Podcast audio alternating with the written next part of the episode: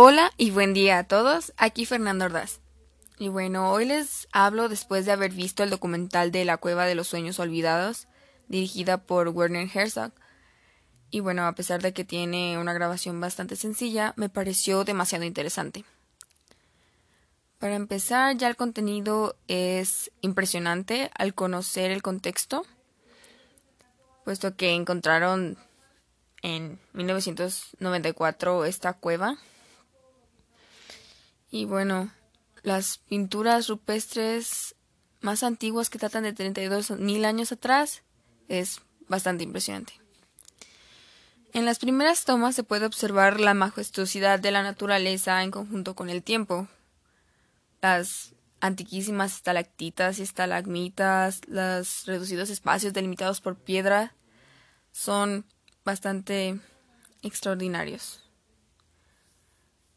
Y cuando se llega a ver estas pinturas, ya es algo sensacional y conmovedor conociendo los datos previos. Y bueno, ese descubrimiento ha permitido que surjan un montón de cuestionamientos que se han tratado de contestar desarrollando teorías, historias, a través de la observación e investigación.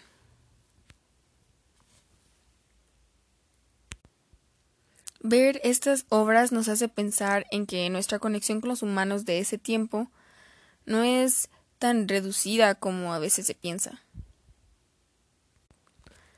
La inmensidad de tiempo de miles de años de diferencia pienso que crea una ambigüedad de unión y separación de lo que fueron aquellos artistas a lo que somos o seremos. Porque aunque ahora tengamos diferentes conceptos de lo que consideramos bello, demuestra que la creación y la, la comunicación siempre ha sido inherente a, a nuestra especie. Además de que es bonito ver esas representaciones figurativas alucinantemente bien preservadas, también nos deja apreciar un poco más de lo que era la belleza para estos humanos que se nota que era la, la comprensión, la representación de la naturaleza apegada a lo que era útil o lo que veían, tratando de plasmarlo como recuerdos probablemente. Su adaptación al entorno es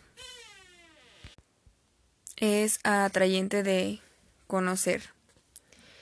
Me quedo con un montón de cosas por absorber y sin más por el momento, aquí me despido. Gracias por escuchar.